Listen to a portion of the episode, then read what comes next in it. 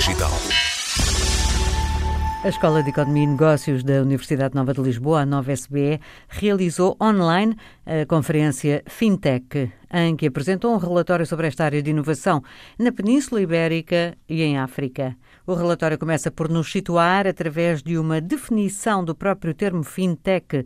Refere-se a empresas financeiras tecnológicas, particularmente às que usam tecnologia para oferecer produtos ou soluções na área financeira. Para chegar à Península Ibérica, os autores desta parte do relatório fazem primeiro um enquadramento mundial desta área de inovação. Os Estados Unidos vão bem à frente no número e dimensão de empresas e no volume de investimentos. Na Europa, o Reino Unido destaca-se. Em Portugal e Espanha, é esta última que registra mais dinamismo, maior número de empresas, maior volume de investimento, como seria de esperar. Por áreas, o crédito e empréstimos está no topo, com seis dezenas de empresas das quais oito portuguesas. O crédito às pequenas e médias empresas só é trabalhado por 14 fintechs, enquanto 41 trabalham crédito ao consumo e 5 trabalham as duas áreas. O pagamento e transações são o segundo maior grupo, com 43 fintechs dedicadas a esta área na Península Ibérica. A segunda parte deste relatório lança um olhar sobre o continente africano e tem por autora a diretora científica do Centro de Conhecimento Nova África, da Nova SBE, Kátia Batista. O centro tem trabalho feito e em curso em vários países africanos e algum desse trabalho investiga justamente as novas tecnologias financeiras e a forma como impactam a vida dos africanos, a maior parte dos quais não tem ainda acesso a serviços bancários. A Kátia Batista, começamos por pedir que nos fale do timing desta apresentação. Neste clima pandémico em que vivemos, faz sentido falar de fintech, especialmente porque há muitos estudos, incluindo os estudos que Nova África tem feito, que mostram como uh, esta a inclusão financeira pode ajudar uh, as pessoas em África a ultrapassarem estes choques que, que sofrem, nomeadamente em, em, termos de saúde. Portanto, alguns, eu estou-me a lembrar, por exemplo, do trabalho que fizemos em Moçambique, com o Mobile Money, em que um, chegámos à conclusão que as famílias que tinham acesso a este tipo de serviço financeiro, elas passavam menos fome quando, uh, uh, quando havia cheias ou quando tinha uma necessidade médica, por exemplo.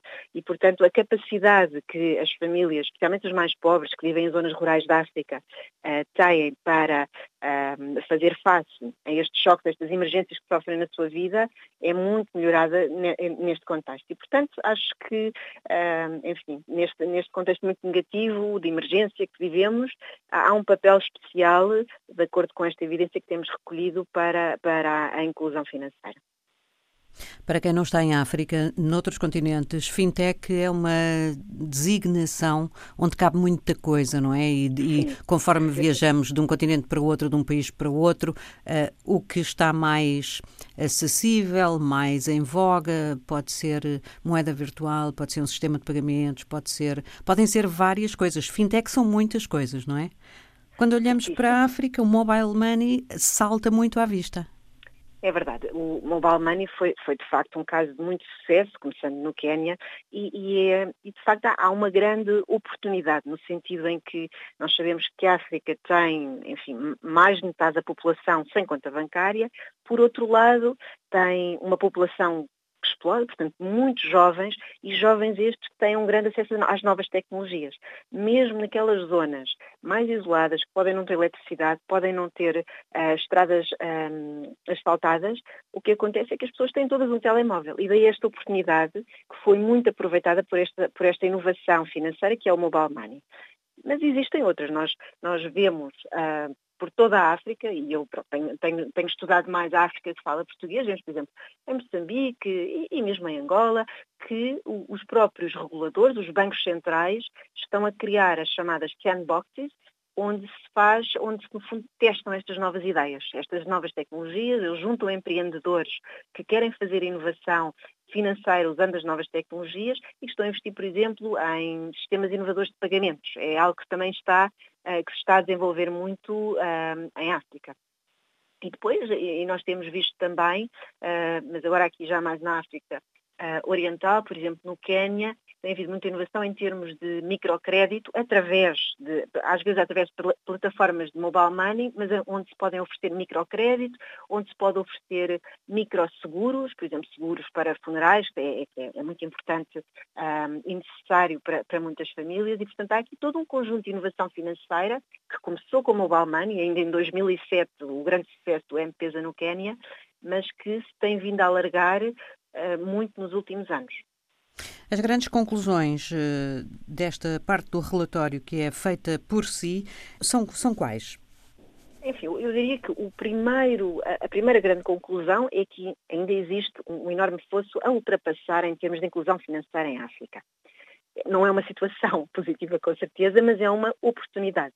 E de facto o que nós temos visto uh, nos últimos anos uh, são um, ehm, investimentos muito avultados e cada vez mais avultados em crescimento exponencial de investidores nestas novas tecnologias na área financeira, porque de facto há aqui muito trabalho para fazer, há muita população, há muita procura, muitos jovens uh, que, que, que, querem utilizar estes serviços.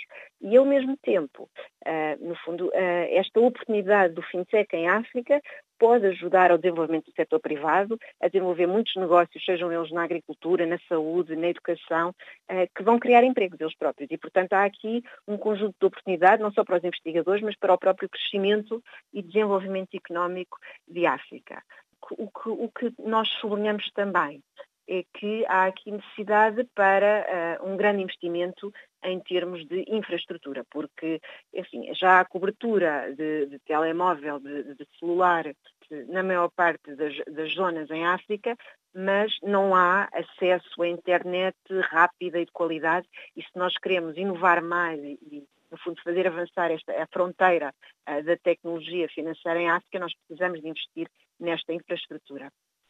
E, por outro lado, temos também o papel eh, dos reguladores. Os reguladores são muito importantes para gerarem ecossistemas de inovação uh, que sirvam não só as próprias empresas, estas empresas de fintech, mas também os seus consumidores. E, portanto, aqui o papel dos reguladores é, é muito importante. É, é, preciso proteger os consumidores, é preciso assegurar um, um, um, ecossistema que, que, fortaleça a inovação, uh, sem impor também as limitações excessivas. Depois, em termos da de, de desigualdade neste aspecto em África, há claramente um pelotão da frente, não é? África do Sul, Quénia, Nigéria? Certo.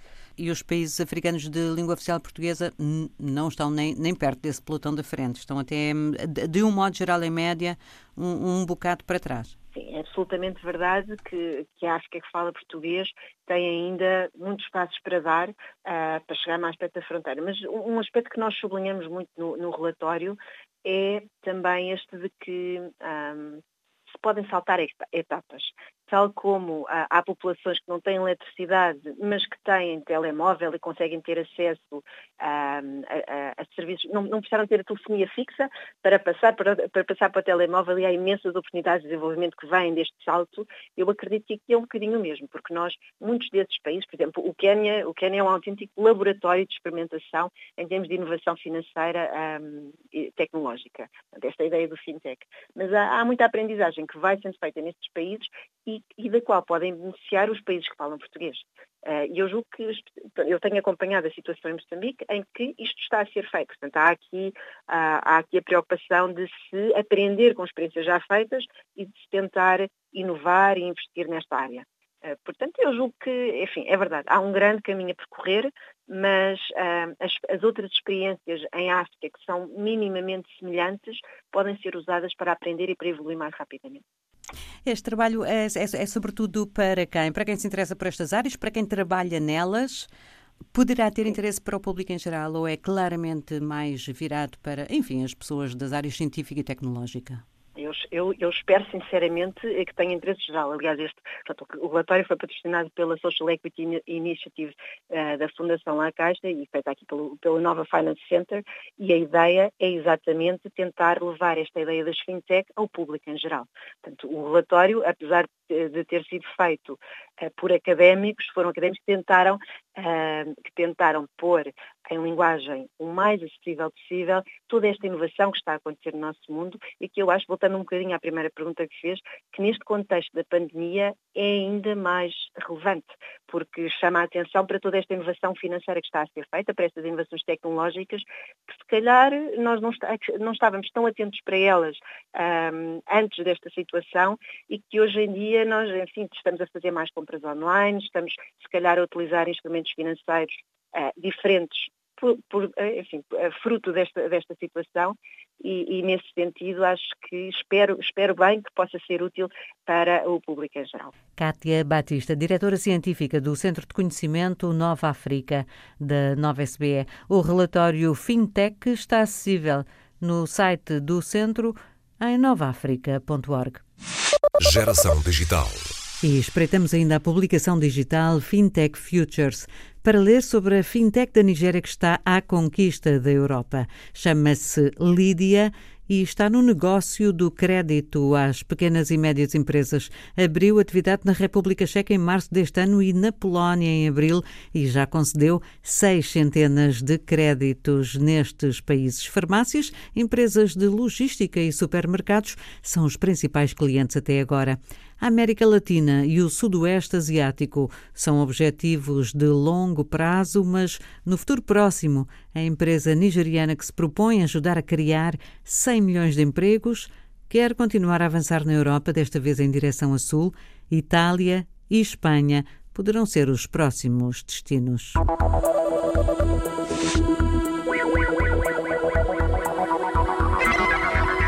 Geração Digital.